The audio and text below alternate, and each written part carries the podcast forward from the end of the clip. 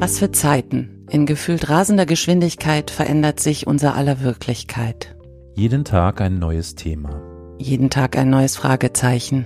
Podcasts, die uns die Fakten versuchen zu erklären. Und Podcasts, die uns alternative Fakten versuchen zu erklären. Von jetzt auf gleich müssen wir alle mit ständig neuen Realitäten zurechtkommen. Aber wie machen wir das? Wohin mit dem Gefühl der Ausweglosigkeit? Wohin mit der Beklemmung, den Sorgen, der Unsicherheit, der Angst? Wie können wir uns auf all die großen Veränderungen einstellen? In diesem Podcast wollen wir, Carol und ich, Jole, diesen Fragen nachgehen. Willkommen bei Resonanzen und unserem Versuch einer emotionalen Verarbeitung.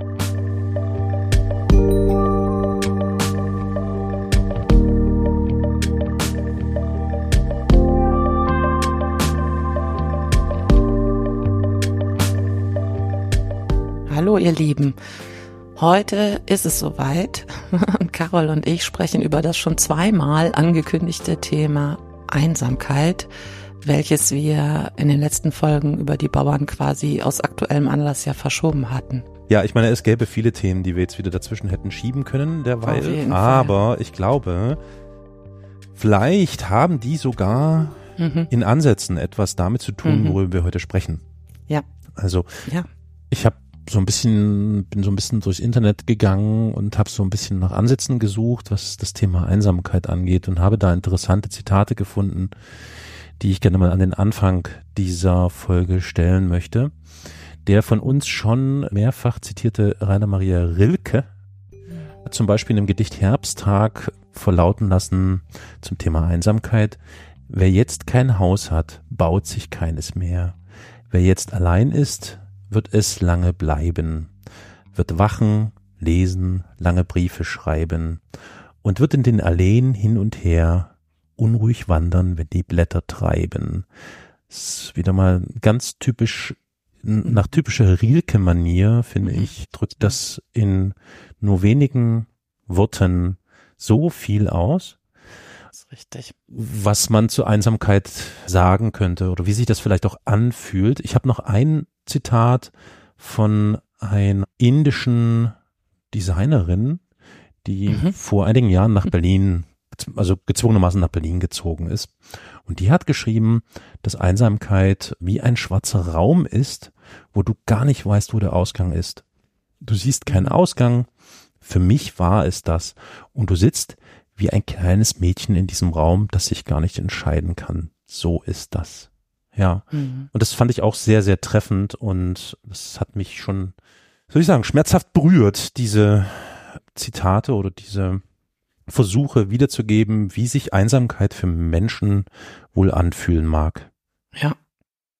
Ja, und wenn man dann gleichzeitig sieht, dass, dass dieses Thema immer größere Kreise zieht, ne, oder immer mehr Menschen betrifft, was ja Studien auch eindeutig belegen, dann finde ich, landet man sehr schnell dabei, dass aus diesem individuellen Rahmen sozusagen heraus gesellschaftlich betrachten zu müssen, weil das natürlich massive Auswirkungen hat. Ja. Wenn sich die Hälfte der Gesellschaft so fühlt, ja, so ungefähr. Also es gibt da so Statistiken, zum Beispiel bei der Barmer, ne, die Barmer Ersatzkasse und so, die mhm. erheben sowas und da konnte man schon vor fünf Jahren sehen, dass es innerhalb eines Jahres eine fast Verdreifachung gab auf diesem Gebiet. Also 2019 haben knapp 11 Prozent der Menschen angegeben, an Einsamkeit zu leiden. Und ein Jahr später, ein Jahr, waren es schon 26,6 Prozent. Also Wahnsinn, finde ich. Und ein weiteres Jahr später wurde National Geographic eine Studie veröffentlicht, die sagte, dass sich 42 Prozent der Deutschen einsam fühlen. Grund sei dafür allerdings auch ähm, die Pandemie. Ja. Das man natürlich nochmal besonders betrachten, ne? Oder gesondert. Und Statista hat jetzt Anfang des Jahres, ich glaube direkt am 2. Januar, veröffentlicht, dass zum Beispiel 55 Prozent der Jugendlichen häufig bis immer unter Einsamkeit leiden.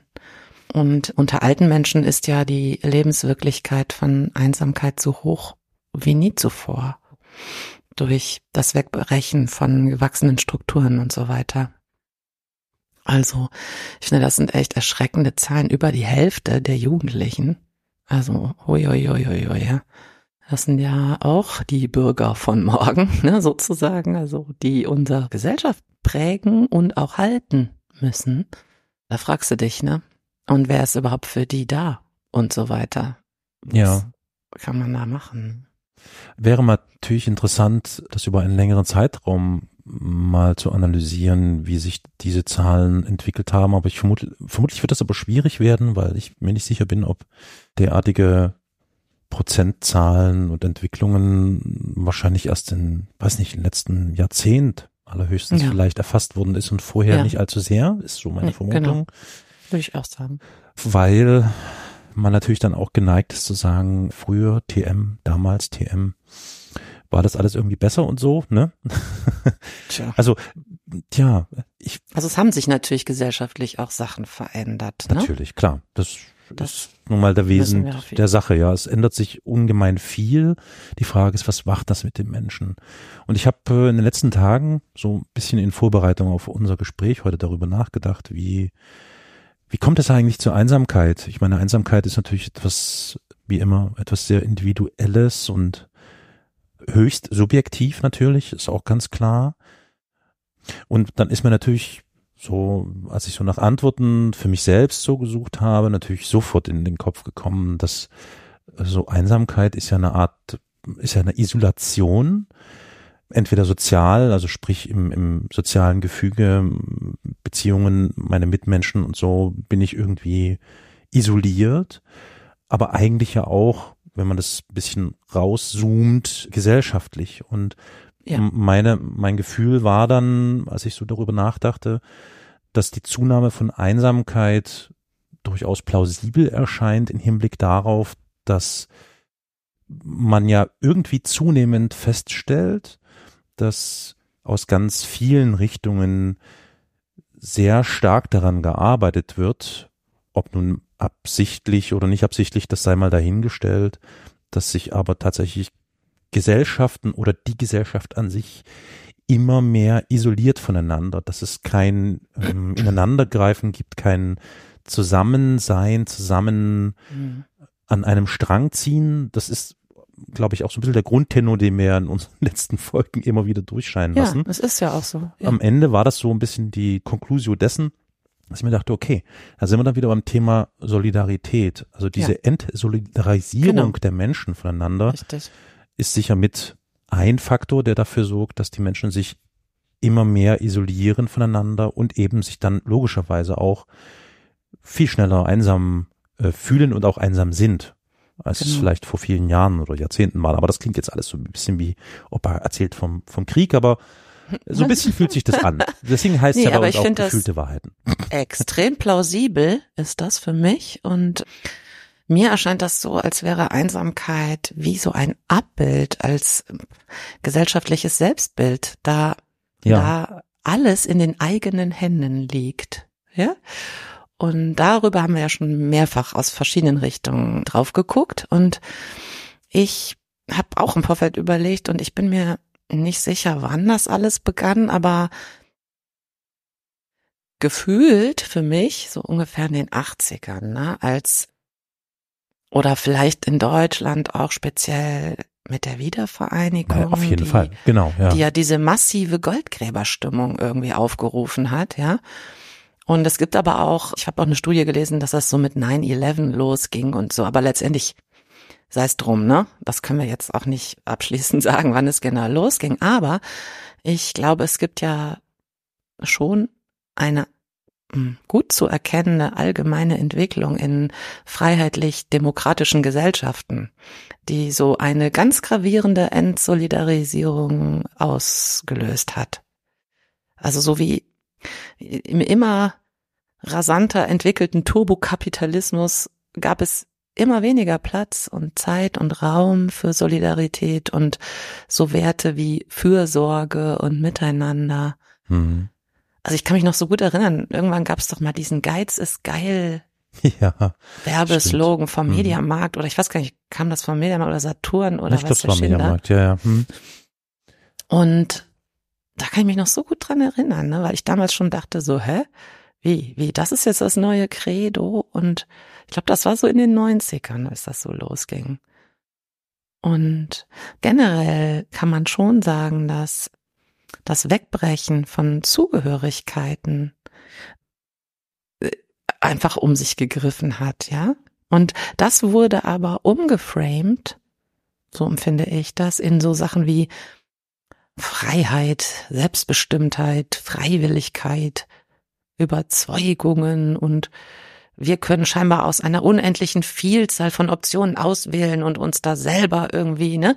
Es liegt alles in uns und das halte ich für also irgendwie so eine Basis Hm. von Vereinsamung, weil so Gruppengefüge und Zugehörigkeiten, die es früher gesellschaftlich gab, also äh, am Arbeitsplatz oder durch ein Hobby oder weiß der Schinder, ne, durch irgendwie diese ganzen Sachen, wurde zunehmend dadurch. Sorry, der, weiß der was? Weiß der Schinder? Mhm. Das habe ich noch nie gehört. Das ist ja krass, das ist ja richtig gemein. Weiß der Schinder? Äh, Das ist schrecklich der eigentlich, Schinder, fällt mir gerade das, mal auf. Ist das nicht der hier Vater Tod hier, der Schnitter oder was? Ja, der, Alter, der Schinderhannes. Weiß der Sch- Das wurde in meiner Sorry, Familie Ich muss das jetzt gesagt. gerade mal kurz aufgreifen. Das war jetzt, hui. Hup. Okay, alles klar. Ja, Okay. ja. Naja, auf jeden Fall ehemals vorhandene Gefühle der Zugehörigkeit wurden irgendwie gekappt, ja. Und Ja, wir können nicht anders. Der Haushalt gibt es nicht anders her. Der Bundeshaushalt. Wir müssen, wir müssen sparen und deswegen müssen wir alle einsam sein. Entschuldigung. Das, ja, aber das ist ja auch so ein neoliberales Ja, Weltbild, ne, dass jeder seines Glückes Schmied ist und so. Mhm. Das haben wir ja schon ganz oft an anderen oder mit anderen Schwerpunkten besprochen, ja. Und ich glaube, dass Ja. das hier wieder total greift, weil wenn ich mich nur darum schere, dass ich selber irgendwie mich verwirkliche einerseits und es gleichzeitig aber auch voll in meiner eigenen Verantwortung ist, was aus meinem Leben entsteht, kann ich, habe ich überhaupt keinen Platz mehr nach rechts und links zu gucken und es guckt auch keiner mehr auf mich, weil ich bin ja selbst zuständig. Ne? genau.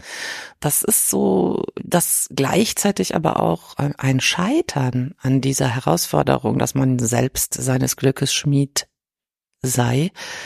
Dieses Scheitern kommt in unserer Gesellschaft einer Katastrophe gleich.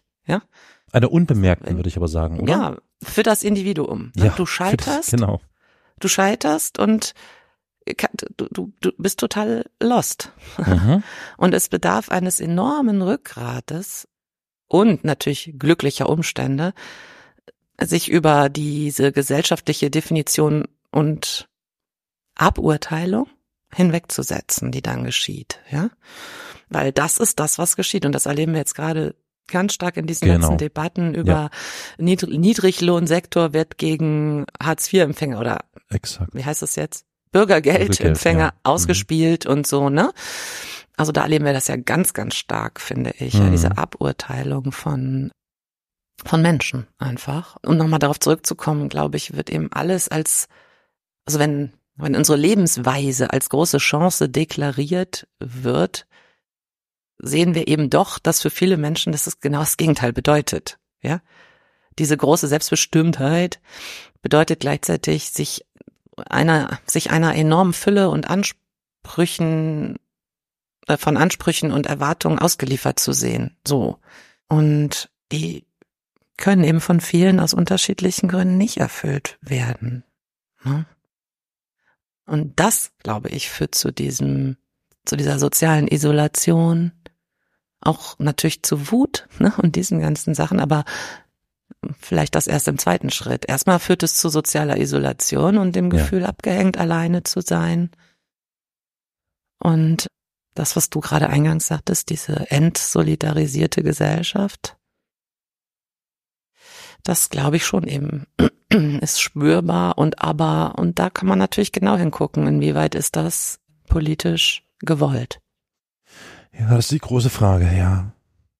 Also ich meine, ja, ist- also ja. gerade im, im, im, im Licht der, wie du sagst, turbokapitalistischen Entwicklungen, die wir da so in den letzten Wochen, Monaten, Jahren wahrnehmen, ist ganz klar, der Stärkere gewinnt.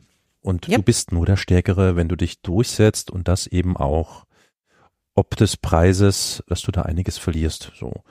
Und wenn du es nicht schaffst, wenn es dir nicht gelingt, dich zu integrieren und ein Leistungsträger dieser Ja. Gesellschaft zu sein, dann deklassierst du dich damit natürlich auch automatisch Richtig. und isolierst Genau. dich, wie du sagst.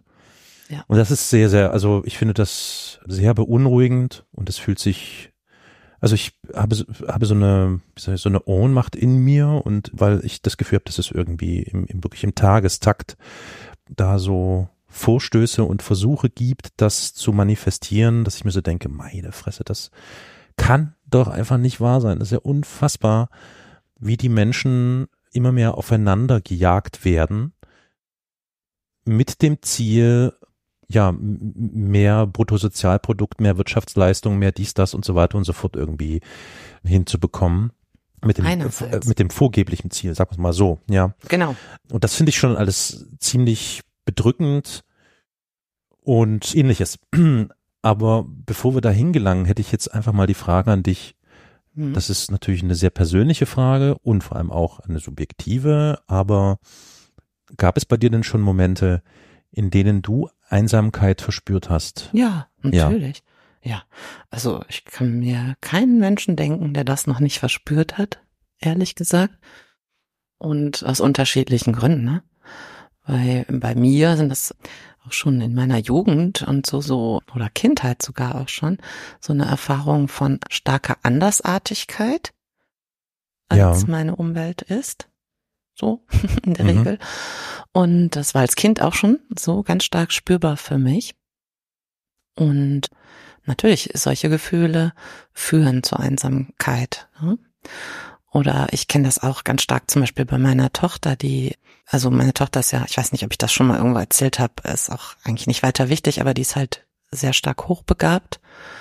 Und bevor das aber rauskam, sozusagen, hat die jahrelang unter so einer ganz starken Isolations, in so einem Isolationsszenario verbracht Hm.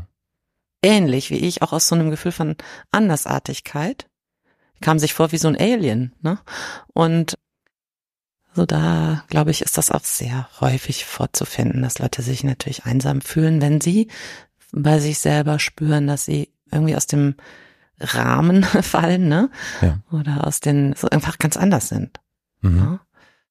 Und daher kenne ich das also sehr, sehr gut. Und das erlebe ich auch heute noch ganz oft. Also Mhm. diese alienhaften Gefühle, die sind mir durchaus nicht fremd.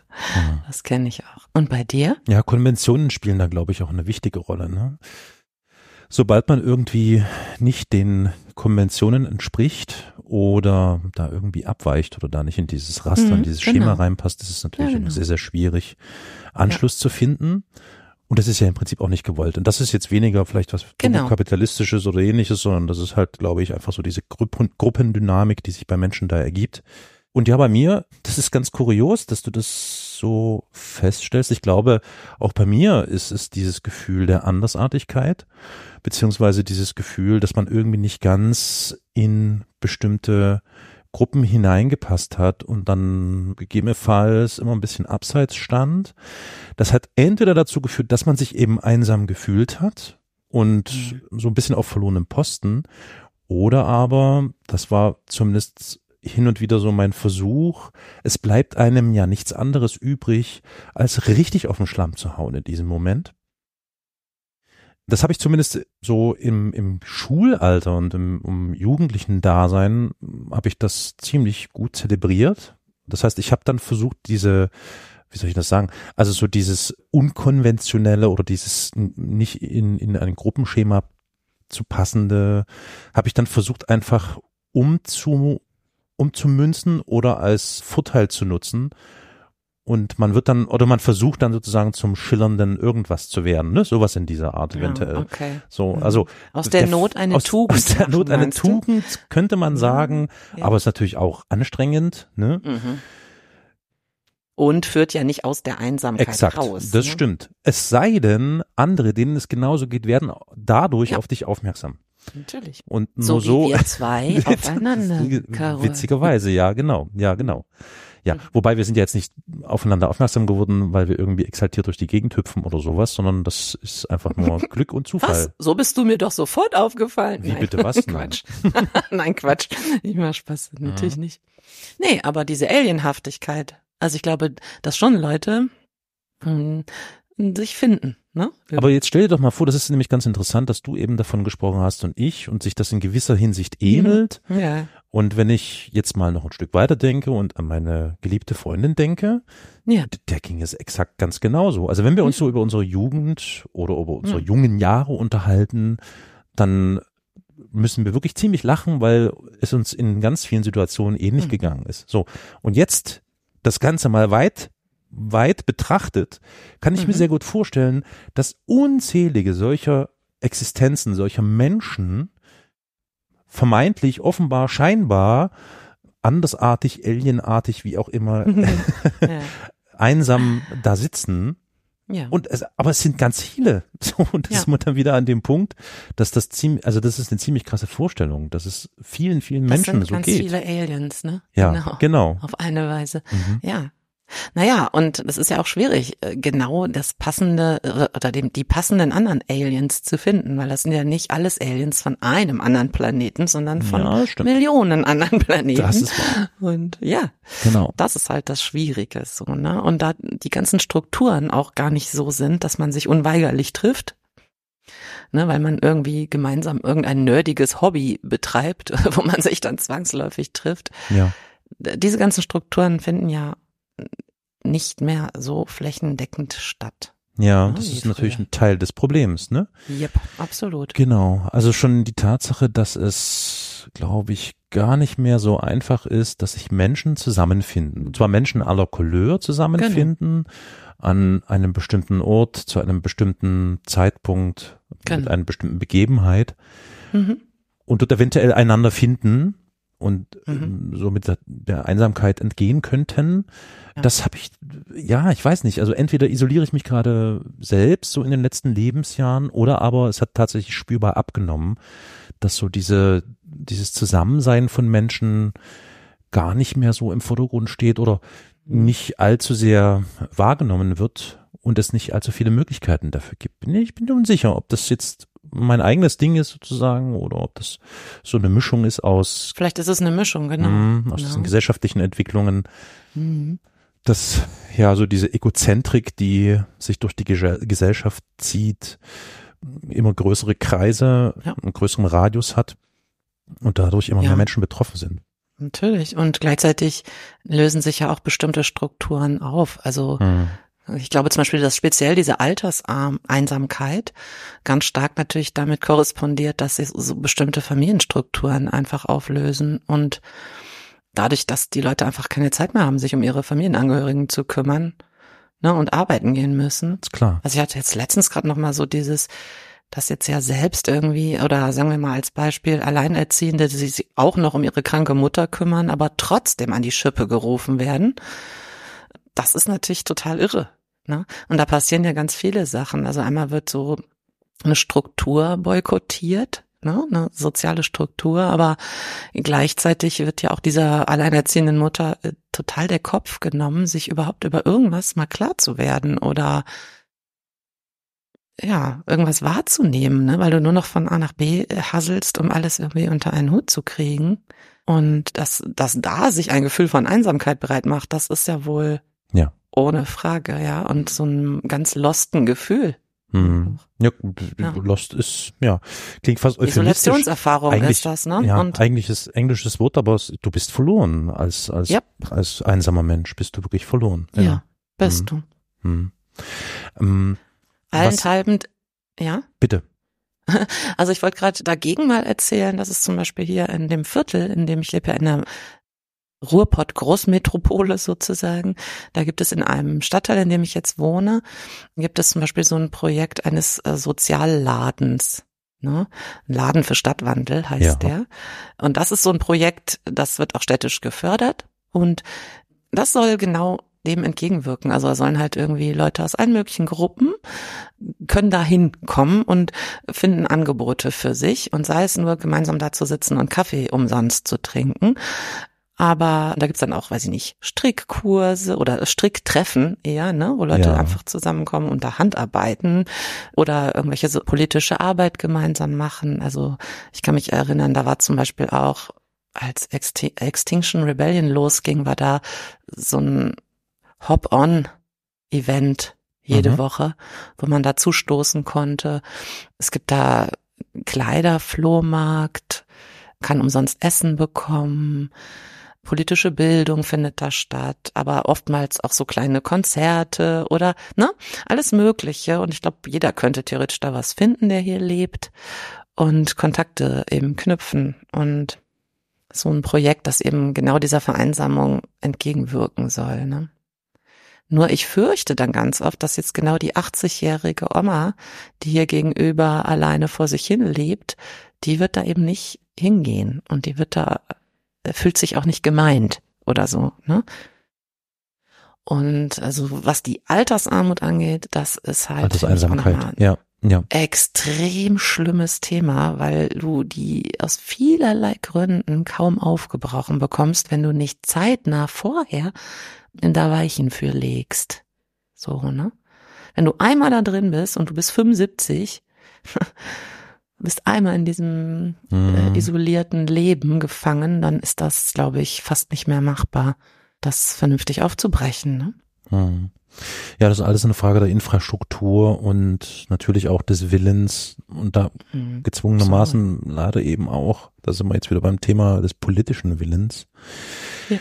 Aber das ist ein anderes Ding. Ja, Alterseinsamkeit ist auf jeden Fall eigentlich ein Thema für sich.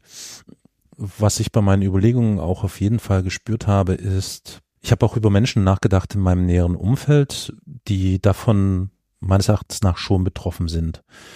Und das sind in der Regel jetzt gar nicht Menschen höheren Alters gewesen, sondern tatsächlich Menschen, die existenziell, ökonomisch, finanziell eher am Rande der Gesellschaft gezwungenermaßen stehen und leben. Ja. Und das fand ich schon etwas, was, das hat mich schon einige Stunden auch des Nachts dann noch beschäftigt, weil ich drüber nachgedacht habe. Und erschreckend ist, dass diese, auch diese soziale Abkapselung von Menschen, die nicht mehr diesen gesellschaftlichen und Leistungsnormen entsprechen, dass die wirklich drastisch zugenommen hat, nach meinem Gefühl. Du meinst dieses sozial abgehängt? Genau, ja, ja, sozial abgehängt sind sie ja, ja mitunter vielleicht wird, nicht einmal, ne, sondern sie sind, also es beginnt ja mit der ökonomisch, ne? wirtschaftlichen Abgehängtheit genau. oder dem ja. Abgehängtsein und ja. daraus folgt dann tatsächlich die soziale Ab, das genau. soziale Abgehängtsein, weil sich die Menschen so nach meiner Erfahrung in meinem Umfeld gezwungenermaßen irgendwie isolieren, da sie schon an ganz vielen Dingen gar nicht mehr teilhaben können. Richtig, ja. Also logischerweise ganz klar aus dem monetären, finanziellen Aspekt. Aber da spielt natürlich mit rein, dass dann auch Scham mit teilweise Absolut. damit verbunden ist und ja. das Gefühl, dass man als sogenannter deklarierter Minderleister irgendwie da nichts zu suchen hat. Und das ist so, also ich kenne wirklich Menschen, die kaum noch Kontakt nach außen haben oder kaum noch Kontakt zu Mitmenschen haben. Und wenn der Kontakt erfolgt, dann geht es eben exakt um diese Probleme und um nichts anderes, weil die das ja. natürlich total beschäftigt und zwar Tag ein, Tag aus. Natürlich. Mhm. Ja, und da gibt's ja dann quasi zwei Bewegungen. Ne? Du beschreibst ja einmal, der Einzelne zieht sich zurück aus so schamhaftem Verhalten. Ja. Also er geht in die Isolation sozusagen, ne? Und also sucht die Einsamkeit, aber gleichzeitig passiert ja auch eine Ausgrenzung von außen, weil du wirst in einer nie zuvor gekannten Weise bist du dem Urteil anderer ausgesetzt. Ja, weil es nicht mehr vertuschbar oder gar nichts ist, sondern und gleichzeitig sich aber auch sowas also es gab ja früher auch noch so ein, weiß ich nicht, sowas wie eine, ein diskretes Verhalten oder so. Das findet aber gar nicht mehr statt, sondern es wird sofort, keine Ahnung, auch durch Medien und Social Media und so. Es findet ja auch gebrandmarkt. öffentlich diese Brandmarkung ja, statt, ja. genau. Ne? Und dieses gefühlte Scheitern einer Person, gefühltes Scheitern, ja, Ja. kommt einer Katastrophe gleich. Das ist total absolut eine Ka- Katastrophe. Ja. Also ich meine, wobei man ja dazu sagen muss, dass alle, alles ist ja wirklich nichts anderes, möchte ich sagen, als das Forcieren derartiger Hm. Gegebenheiten oder gefühlten Gegebenheiten. Es, es scheint, es, es, es, also es scheint, dass es da, dass eine Ebene verloren gegangen ist, auf der sich die Menschen gemeinschaftlich bewegen können. Also Ja. es gibt kein, kein verbindendes Element, wo man sagen könnte, es ist ganz egal, ob du jetzt jemand bist, der arm ist oder jemand, der mehr Geld hat oder was auch immer. Da, da, das fehlt irgendwie, ne? Also Ja, diese das verbindenden Elemente.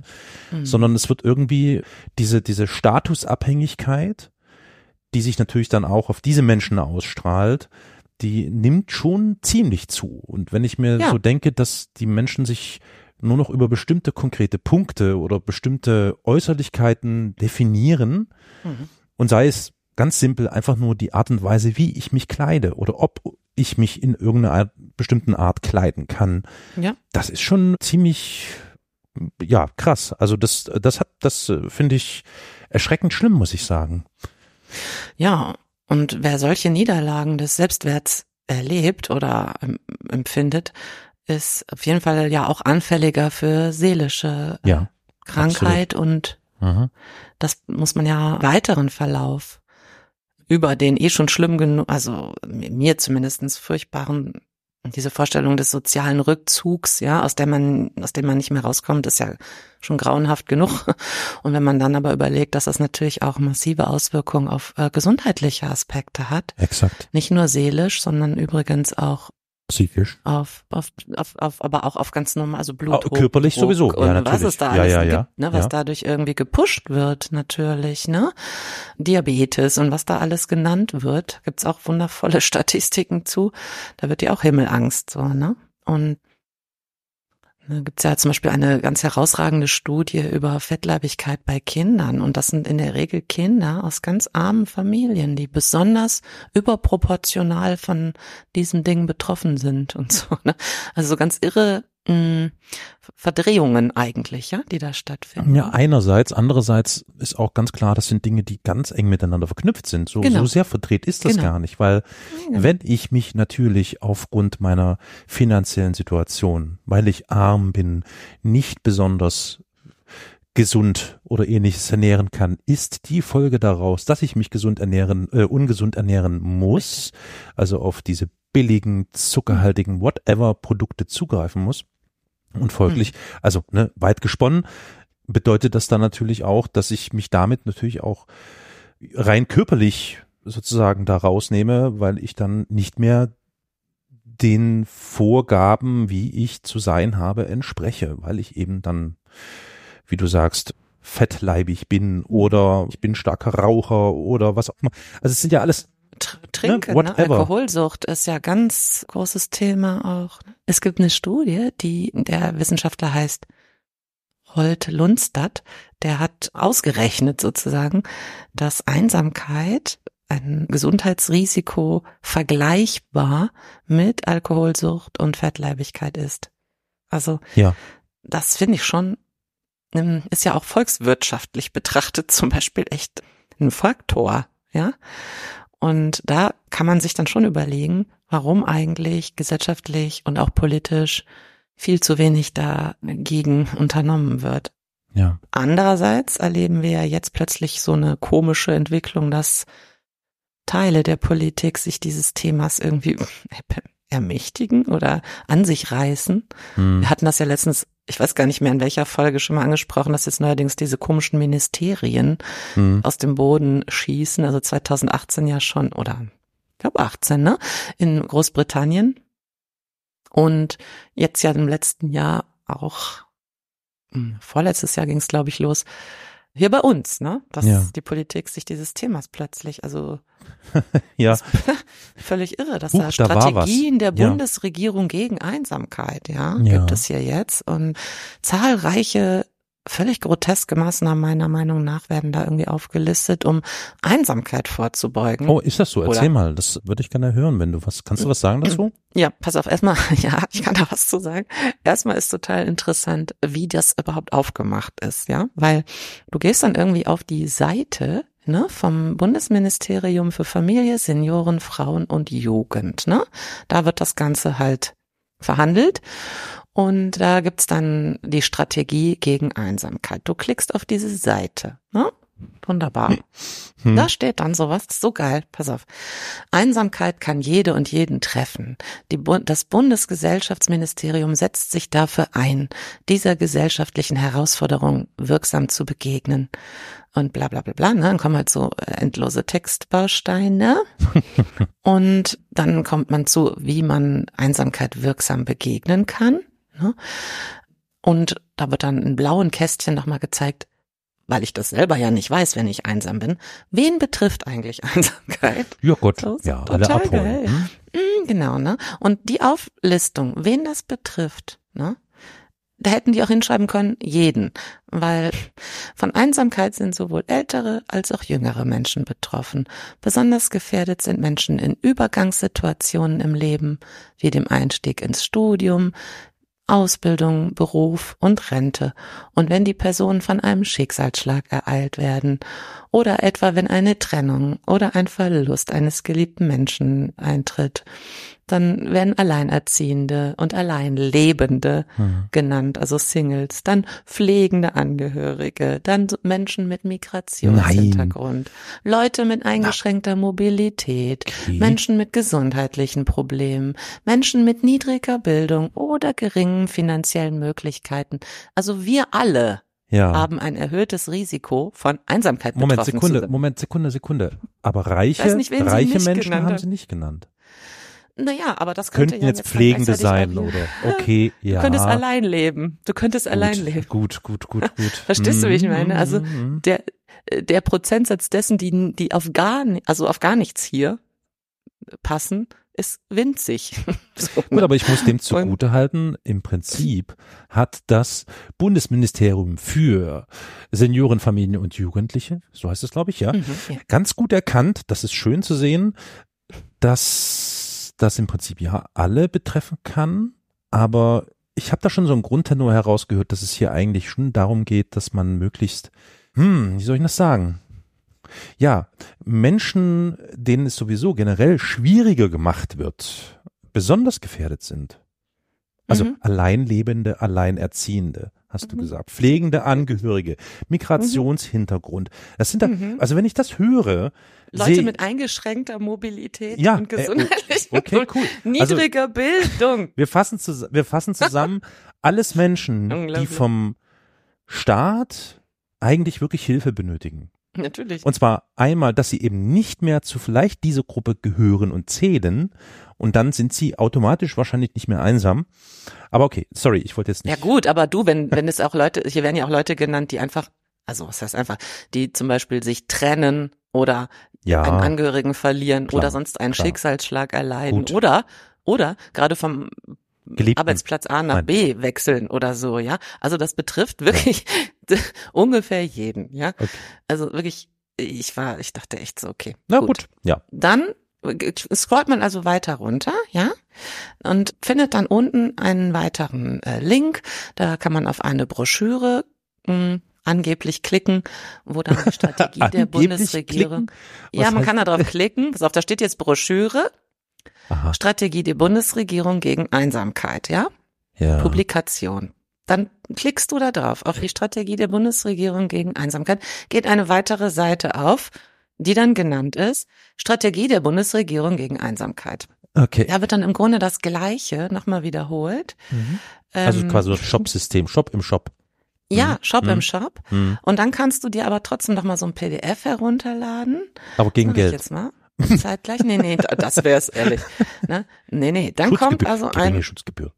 ein, ein Strukturpapier, würde ich sagen, für 15, 14 Seiten lang. Ach so, oh, okay. Und da kann man dann, genau, da wird dann also eine Einleitung und Ziele werden formuliert und Punkt. Ja, du kannst dann halt äh, gucken, was sind das überhaupt für Ziele, die jetzt die Bundesregierung sich da irgendwie auf die Fahnen schreiben will. Und ja, also was sie möchten, ist die Öffentlichkeit darüber zu sensibilisieren und dass das Thema Einsamkeit aus der Tabuzone quasi rausgeholt wird und besprechbar gemacht wird. Ja? Okay.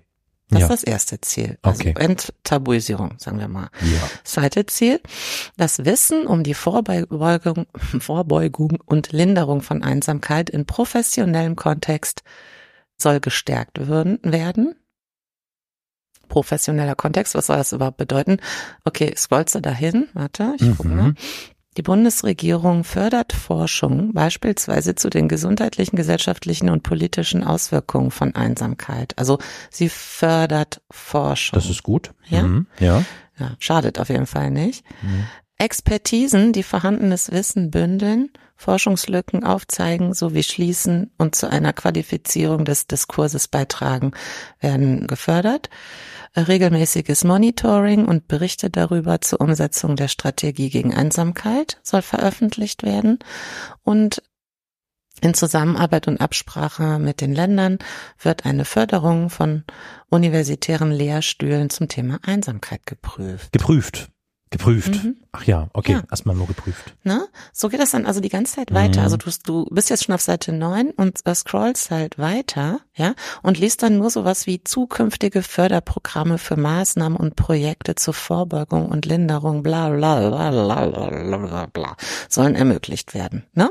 So, und du, du bist jetzt also ich, der einsame Mensch, der bitteschön ein, eine Hilfestellung sich erhofft, hier zu finden, und du findest nichts anderes, ja, als irgendwie Luftpumpe. in der Futur formulierte wissenschaftliche Ja. Zusammenfassungen Ja. und oder irgendwelche Planungen oder so, ja, die Ja. zukünftig irgendwelche wissenschaftlichen Studien, die zusammengetragen werden sollen und dass die Bundesregierung irgendwelche Initiierungen einer bundesweiten Koalition gegen Einsamkeit initiieren möchte und also so, ne?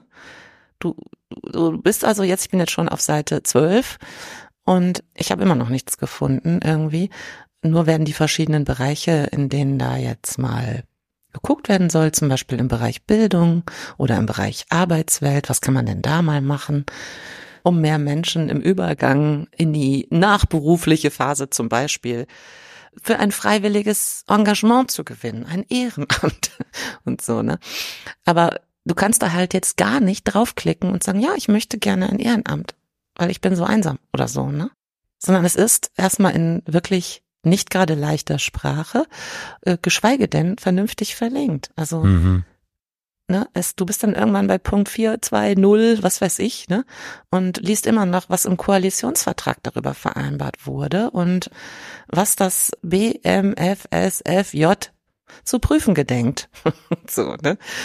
Es ist ganz, ganz niederschmetternd. Also bist du irgendwann am Ende angekommen, bist schon beim Literaturverzeichnis und kannst eigentlich nur was, was? Die Flasche an den Hals setzen? Ich habe keine Ahnung. Also, was soll das jetzt hier sein, ja? Dann bist du keinen Schritt weiter. Ja gut, Ist- in der Broschüre nicht, ne? Ich bin jetzt auch mal auf die Website gegangen. Ja. Und abgesehen von der komischen Broschüre im Shopsystem da, gibt's ja dann auch noch einen kurzen Hinweis darauf, wie man entschlossen gegen Einsamkeit kämpft. Da sieht man dann eine äh, freundlich lächelnde Lisa Paus, die Ja. da auch verlautbaren lässt, dass es 111 Maßnahmen sind, die zur Stärkung des sozialen Zusammenhalts aufgelegt worden sind. Es steht leider nicht da, welche, aber gut, Genau, ja- es steht noch nicht mal da welche. aber okay, das ist jetzt auch nicht wichtig. Wichtig ist, ich muss kurz gucken. Es gibt hier externe Links, nämlich Einsamkeit vorbeugen und bekämpfen. Da kommt bestimmt Genau. was. Wetten? Nein, ja, pass auf, habe ich, mache ich gerade. Also, ja, guck mal, was da steht. Sag, sag, du was, äh, ja, okay, gut, ja. hm. Du kommst dann auf so ein Komp Kompetenznetz Ah, okay. Einsamkeit, ne, extern und findest dann Angebote bei Einsamkeit, ne? Und Ja, das ist so ein Übersicht. Das Netzwerk. Was ist denn das Netzwerk? Forschung will ich jetzt nicht. Ich will jetzt nicht forschen. Ich will es Netzwerk gibt da Apps, sehen. die verbinden, Projekte, die verbinden, Projekte zum Thema Arbeiten, Modellprojekte gegen Einsamkeit, klicken wir doch da Okay. mal drauf. Ja, Digitale ich- Teilhabe und sowas gäb's noch, ne? Okay, dann guckst du unter dem Modellprojekt gegen Einsamkeit und findest dann da so Sachen wie das Mehrgenerationenhaus, ne? Solche Sachen. Das ist dann von, von den Maltesern unterstützt und so weiter. Also von verschiedenen Organisationen, nicht nur von denen. Und ja, dann kannst du dir das natürlich alles durchlesen. Wo gibt es jetzt mehr Generationenhäuser? In welchen Städten? Ja, ich hatte mir jetzt erhofft, wenn ich jetzt zum Beispiel auf Netzwerk klicke, das, da stand was mit Landkarte, aber Genau. wo, hä? Die gibt's gar nicht, genau. Ist ja blöd. Ich weiß. Das heißt, Das wenn ich jetzt, grotesk, wenn ich jetzt in. Buxtehude irgendwo sitze und ich würde gerne wissen, was in meiner Nähe irgendwie da ist, da Gibt ist es nicht, findest nichts. du nicht. Hm, das ist ja blöd. Nein. Ne? Du das sind schöne äh, Bilder auf der Seite, das muss ich sagen. Schöne, Das, ja, Bilder. schön. Ne? Und du kannst auch wunderbar erfahren, dass es an 112 Standorten in Deutschland mehr Generationenhäuser oder ach so, gibt. aber keine Adressen oder sowas? Genau. Oh, blöd. Es ist halt nicht möglich, dann, oder du musst halt mühsam suchen. Wahrscheinlich Klar. findest du dann auch irgendwann ganz unten so eine Projektseite, ne, wo du dann nochmal gucken kannst. Dann leiten, leiten die dich auf, aber auf die Seite der Malteser weiter. Soll ich dir was sagen? Ne? Ja. Ich tippe sogar, dass diese Webseiten noch nicht mal großartig barrierefrei sind. Das ist so mein Eindruck. Das heißt, für diejenigen, die äh, nicht sehen, nicht hören, einfache Sprache bevorzugen, dies, das, könnte Genau, es das- schon schwierig sein, überhaupt Ja. da Informationen herauszuziehen, die in irgendeiner Art und Weise relevant sind. Für mich. Richtig. Ne, und es ist einfach eine Zumutung. Ich finde, das ist wirklich eine Zumutung, diese Seite. Hm. Und, weißt du, weil ich meine, wir klicken jetzt weiter und klicken weiter und lesen noch den so und so vielten Text und Ja. so weiter, ne? Aber ich stelle mir dann eben irgendwie, stelle jetzt mal eine 70-Jährige vor, ja, die jetzt Schwierig. irgendwie, Hm. also tut mir leid, ne? Oder Ja. jemand, der, was weiß ich, irgendwie anders eh gerade wirklich akut bedroht ist, ja, von diesem Ja, Thema. okay. Also ich sehe schon findet doch auf der Seite keine Hilfe. diese, also. diese, diese Einsamkeitsseite des BMFSFS ist, scheint eher so eine, so eine, so eine Luftpumpengeschichte zu das sein, ist wie unmöglich. oftmals. Hm, schade, aber auch schade. Ich dachte, Ja. wenn man da jetzt einfach auf Service klickt, zack, bumm, aber nee. Ja, hm, aber so muss es hm. sein. Eigentlich so schon, ne? Sein, ne? Möglichst kurze Wege. Hm. Ja. Es ist ja noch nicht mal an irgendeiner Stelle, zumindestens jetzt, ich habe da ja mehrfach schon hin und her geklickt, ne? Das ist mir zumindestens nicht passiert, dass ich so auf irgendwas gestoßen bin, wie wenn du über Suizid nachdenkst, wähle bitte diese Nummer oder sowas. Das, selbst das ist ja nicht gegeben. Ja. Stimmt, ja. Aber Es ist einfach ein Trauerspiel. Aber ich glaube, wenn du über, über Suizid nachdenkst, dann landest du wahrscheinlich eher nicht auf den Seiten von BMFSFJ. Ach, das ist ein. Ja, das, darum geht's aber nicht. nein, nein, ich, ich will damit nur sagen, also es das geht um ist, deren äh, Selbstverständnis und was wollen die jetzt für uns Ja. Bürger sein? Was soll das sein? Ja. Das ist ja auf jeden Fall wirklich für den Arsch. Ja, Entschuldigung, aber Mhm. Schade. Also Kompetenz, Netz, Einsamkeit klingt irgendwie so krass Ja, nach viel, könnte aber es sein. ach, das ist ein Könnte. Scheinkleister. Ja, ist traurig. Das ist traurig. Hm, hm. Ich würde aber gerne auch noch abschließend einen anderen Aspekt kurz mit dir anschauen. Du, ja, keine Eile, keine Eile, natürlich. Keine, Denn ich auch. ich bin, du als, als Ossi, Das ist interessanter. Ja, ja, ja. Hm. Also es ist ja erwiesenermaßen so, dass in Ostdeutschland es seit der Wende eine große, große Abwanderung gab von Ja, ja. hochqualifizierten Frauen in den Westen. Und es ausgerechnet wurde und auch statistisch erhoben wurde, dass in den ostdeutschen Bundesländern ein großer Männerüberschuss herrscht. Von, also das Verhältnis ist dann irgendwie zum Teil 100 Frauen auf 130 Männer in einer Alterskohorte. Hm. Und ja, genau, da gibt es eben Studien, soziologische Studien, die auf eine mögliche, auf einen möglichen Zusammenhang von Einsamkeit und Radikalisierung hinweisen. Und da würde ich gerne nochmal einen Blick zumindestens drauf werfen. Was meinst du denn dazu als Ossi? Das ist ein ganz interessanter Aspekt, den du da jetzt ins Gespräch bringst. Also ich wollte diese Ost-West-Thematik tatsächlich nochmal kurz mit ansprechen. Ja. Als du vorhin sagtest oder drüber nachgedacht hast oder wir gemeinsam drüber nachgedacht haben, wann hat sich das denn eigentlich so gefühlt, verändert? mit dieser Einsamkeit? Wann, wann, wann ging das los? Hast du ja auch gesagt, so mit der Wende, Mhm. ne? so mit der ne? Wiedervereinigung. Ja. Und ich würde schon sagen, dass das durchaus ein, ein, ein Punkt ist, der hervorhebenswert ist, zumindest was den ostdeutschen Raum, also die neuen Bundesländer angeht, weil sich hier natürlich brauchen wir gar nicht großartig drüber reden. Hier haben sich extrem viele Existenzen einfach in Luft Aufgelöst. aufgelöst. ne? Ja, also das ist absolut. einfach krass, was hier an Kahlschlag passiert ist. Ja. In beruflicher, finanzieller, beziehungstechnischer etc. Genau. und so weiter und so fort Hinsicht. Also es ist wirklich der Wahnsinn, was hier für ein Umbruch stattgefunden hat. Interessant sind tatsächlich, wie du sagst, die Auswirkungen auf die Mhm. gesellschaftlichen Entwicklungen hier. Mhm. Das kann man schon so auf die Schnelle und verkürzt, ich habe das jetzt nicht äh, auf dem Schirm so genau, aber kann man schon auf die Schnelle verkürzt sagen, dass ich mir durchaus vorstellen kann, dass das dazu beiträgt, dass auch diese Radikalisierung Mhm. der Gesellschaft, also der stärkeren Radikalisierung als im Westen der Gesellschaft in den neuen Bundesländern da wahrscheinlich mit eine Rolle spielt, weil sich dann tatsächlich auch ja, es gibt dann wirklich so, so Gruppendynamiken, ne, die dadurch genau. entstehen. Das ist vielleicht jetzt etwas sehr vereinfacht und jeder Soziologe, jede Soziologin würde wahrscheinlich jetzt gerade einen Facepalm machen und denken, was labern die für einen Quatsch. Aber Nee, ich versuche es glaube jetzt mal nicht. so als Außenstehender Ja. so mit meinen einfachen Worten irgendwie zu erfassen und wiederzugeben, wie ich das so sehe. Und das, das halte ich für zutreffend. Das ist schon denkbar, dass das mit eine Rolle spielt.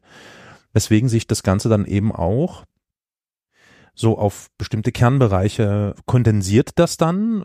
Da ist dann so diese kleine Kern an, an Menschen, die sich irgendwie versuchen, dem zu widersetzen. Das ist dann eben der urbanisierte Raum, der in den neuen Bundesländern, kann man fast überall hingucken, ganz egal in welches Bundesland, äh, relativ dünn gesät ist. Ne? Also in Sachsen haben wir, keine Ahnung, lass es lass es drei große Städte sein, so, ja, Dresden, Leipzig, Ja. Chemnitz vielleicht, so irgendwie Mhm. dann hört es auch schon auf und in Thüringen und in Brandenburg und so ist ähnlich alles. Und Sehr ländlich. genau, und in der ländlichen Gegend dann, also außerhalb der urbanisierten Bereiche, dort ist das natürlich schon sehr, sehr stark zu spüren bis heute, wenn man mal diese Gegenden da bereist oder da mal durchfährt, durchläuft, wie auch immer, sich da mal hinbegibt, dann spürt man relativ schnell durch diesen Wegbruch von ganz viel Infrastruktur und die Wegsparung von Infrastruktur, die damit auch einherging, sind die Menschen dort tatsächlich auf sich ein, allein gestellt, was natürlich dazu führt, dass du entweder die Arschbacken zusammenkneifst, um mal, es mal ganz einfach zu formulieren, und dort bleibst, Mhm. Oder aber du packst die Koffer und du gehst, weil du kannst das Mhm. dort. Das betrifft, glaube ich, viele ländliche Bereiche, nicht nur im Osten. Aber da ist es schon sehr ausgeprägt, so, ja, weil wir dort natürlich auch nicht so diese, diese, also das ist ja alles wirklich, im wahrsten Sinne des Wortes, alles abgewickelt worden, ne? Mhm. Das Ja. heißt, wenn du Glück hast, hast du da eine Buslinie pro Dorf oder sowas oder pro, Ja. pro Region, so die alles irgendwie abhandelt. Mhm. Und das macht sich schon spürbar, dass die Menschen entweder dort weggehen und zwar relativ schnell, weil sie es einfach auch gar nicht aushalten in dieser Gruppendynamik. Mhm. Das ist so das klassische Problem, gerade von jungen Menschen, die dort nicht allzu lange bleiben können, weil sie sich diesem Druck einfach auch nicht, die, die, die halten diesen Druck da nicht aus, der sich Mhm. dadurch entwickelt, auch diesen Radikalisierungsdruck nicht aus. Oder aber sie bleiben dort und sie integrieren sich oder assimilieren sich oder wie auch immer man das nennen möge, in dieses Gefüge, was sich dort ergibt. Das ist schon echt abgefahrener Kram, ja. Das Ja. stimmt. Ja, und äh, wenn man dann sozusagen das sich nochmal klar macht, dass ein, also dass der Bildungsgrad, also es ist einfach so, der Bildungsgrad bei ostdeutschen Frauen ist in der Regel höher als bei den Männern. Also, es machen mehr Mädchen Abitur als Jungen, ne? So. Und von denen wiederum ziehen eben mehr in andere Regionen für ein Studium, ja? Und es ist einfach, ne? Mhm. Und so dass es eben äh, bis zu 25, 30 Prozent mehr Männer oft gibt an bestimmten Orten, ja. Und das führt natürlich eben auch so zu solchen mh, Szenarien, dass wie soll ich das sagen? Also, dass einfach Familienstrukturen gar nicht mehr stattfinden, ja. Die Leute finden dann keine Partnerinnen und vereinsamen und haben einfach gar keine Chance, ein bürgerliches Familienkonzept sozusagen zu realisieren, ne? Weil mit wem? So. Und dadurch, es gibt eben schon Überlegungen, ob dadurch auch zum Beispiel diese, dieses Geschlechterrollendenken. Ja. Ne, und was sich da irgendwie, was alles damit einhergeht, auf jeden Fall davon stark beeinflusst ist ja, Frauen an den Herd und Rückabwicklung von emanzipatorischen Bestrebungen und so weiter, ne? Und natürlich, wenn du da in so einem Kuhdorf, ich kann mir das schon vorstellen, da sitzt du dann alleine, ne? Und mit dir sitzen da aber noch zehn andere junge Männer und mit denen bist du dann halt in einer Kohorte sozusagen.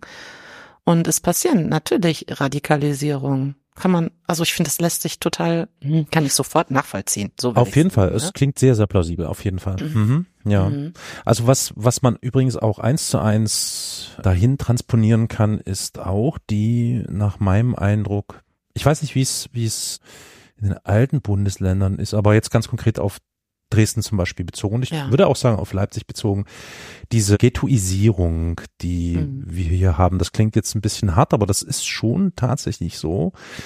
Wir haben in den Großstädten, in den neuen Bundesländern diese sogenannten Neubauviertel. Ne? Also ich Klassiker ist Berlin-Marzahn, kennt jeder, ne? Ja. ganz viele Plattenbauten, ewig lang. Ja. Und das findest du in nahezu jeder größeren ostdeutschen Stadt ob in Dresden oder in Leipzig oder in Chemnitz oder eben auch in Berlin-Ost, ist das dort gang und gäbe.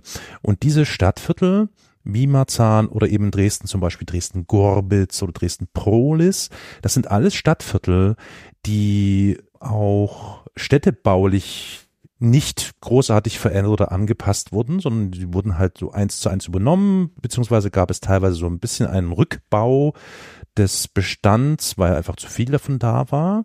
Mhm. Und in diese Gebiete will, sag mal so im Großen und Ganzen der Bewohner dieser Stadt nicht unbedingt hinziehen, ja. weil das auch verbunden ist noch mit diesem DDR an bla und ne, so Vergangenheits riecht Müffel so ein bisschen, ne? Mhm. Also das ist eher unbeliebt und genau mhm. diese Stadtteile werden aber verwandt und das ist die logische Entwicklung, das hat man ja auch in vielen größeren Städten, nur dass es da eben vielleicht keine Plattenbauten sind. Genau diese Stadtviertel sind auch die, die noch am erschwinglichsten sind. Das sind die günstigsten Viertel in der Stadt. Und folglich ist natürlich auch das Klientel, was dort nur noch wohnen kann, eins, was sich dort auch konzentriert. So. Mhm. Und auch mhm. dort erleben wir dann so eine Abschottung, so eine Isolierung dieser Stadtviertel von den jeweils anderen. Das haben wir in gro vielen großen Städten ist das ähnlich, das ist mir klar. Aber hier im Osten ist es nochmal was Spezielles, und zwar deswegen, weil wir natürlich jetzt so mit dieser Diffamierungskampagne, die wir jetzt so schon seit vielen Jahren erleben, mhm. in Richtung von mittellosen Menschen, von Menschen mit Migrationshintergrund, wie es so schön heißt, mhm. und, und, und. Das wird alles zusammengestopft. Und zwar. Immer dorthin. Ich hatte jetzt vor ein paar Tagen, es werden jetzt wieder Containerdörfer in Dresden aufgebaut, weil mhm. wir haben nicht genügend Wohnungen für Geflüchtete. Ja. So, Überraschung mhm. ist ja ein Ding. Wow. Hurra, Konnte gar ja. keiner damit rechnen. So, und diese Containerdörfer werden interessanterweise eben in exakt jene Stadtviertel positioniert. Mhm, ganz tolle Idee. Ja? Also Super. sie werden nicht in Stadtviertel positioniert, die etwas oberhalb der Stadt liegen. Nein, das ist der Klassiker. Kennt man aus Hamburg, Berlin, das ist ähnlich. Ja, natürlich. Aber das ist, es ist einfach nur der Brandbeschleuniger dafür, dass es einfach nicht besser wird, sondern nur noch schlimmer wird. Weil du Klar. dort wieder gezielt diese Isolierung betreibst. Du, du, du ja. fährst Leute zusammen, die vielleicht einfach gerne also was, was, was spricht gegen eine Durchmischung? Also das ist übrigens eine generelle Kritik, die ich hier äußere. Hallo, doch nicht in meinem Viertel spinnst du? genau. Also, so ist das ja. Ich weiß nicht, wie wie ich habe das Gefühl, ich bin schon des Öfteren Widerlich. im Ruhrpott gewesen und im Ruhrpott hatte ich das Gefühl, mhm. dass die Durchmischung dort viel größer ist natürlich auch gewachsen. Ne? Also das hat viele Jahrzehnte gebraucht, bis das da so ist, an den Stand gekommen ist, wie ja. wir sie, wie ihr es jetzt da habt. Also wir es hatten, gibt das natürlich, ne? Es gibt klar, sicher bestimmte Stadtteile. So eine Konzentration, ja? Ja, klar. Ne? Aber in jedem anderen Stadtviertel, bis auf vielleicht ganz wenige Ausnahmen, findet man aber trotzdem. Ich habe zum Beispiel hier bei mir um die Ecke ist ein großes, wie heißt das, Containerviertel ja. sozusagen, ne? das unterschiedlich hoch frequentiert war in den letzten fünf, sechs Jahren aber was da eben seit vielen Jahren steht und hier jetzt in meinem Viertel zum Beispiel ungefähr gar keine Probleme macht, ja, was auch immer man darunter überhaupt verstehen will. Aber es ist da, sie leben da und leben mit uns mit und alles ist wunderbar, so, ne? Und das beruht darauf, dass hier ein, das ist ein Stadtteil, wo viele ältere Leute auch wohnen und irgendwie eine sehr gute, glückliche soziale Mischung entstanden ist. So, ne? Und das ist natürlich nicht in allen Stadtteilen so. Es gibt nee, Stadtteile weiter mhm. im Norden, jeweils also im Ruhrgebiet gibt es ja immer, es, Leute, die hier leben, wissen genau, was ich meine. Es gibt überall diese Nord-Süd-Gefälle.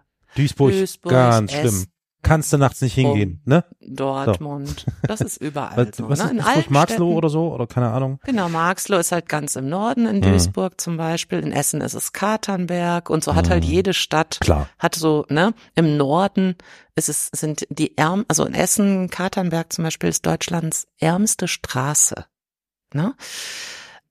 wirklich sehr viel Kinder in Armut leben da und so weiter. Ne? Das ist wirklich, also nicht zu übersehen, ne? Für, ja. für Leute, die hier durchreisen, die wissen, sehen ganz genau, wo die Schneise verläuft, sagen wir mal so, ne? Und je weiter du in den Süden kommst, und das ist bei all diesen großen Städten gleich, kommst in den Süden und es wird immer hübscher, netter, grüner, es gibt äh, Ausflugsoptionen, es gibt ganz viele Schulen und ja. so weiter, ne? Also es verändert sich eben.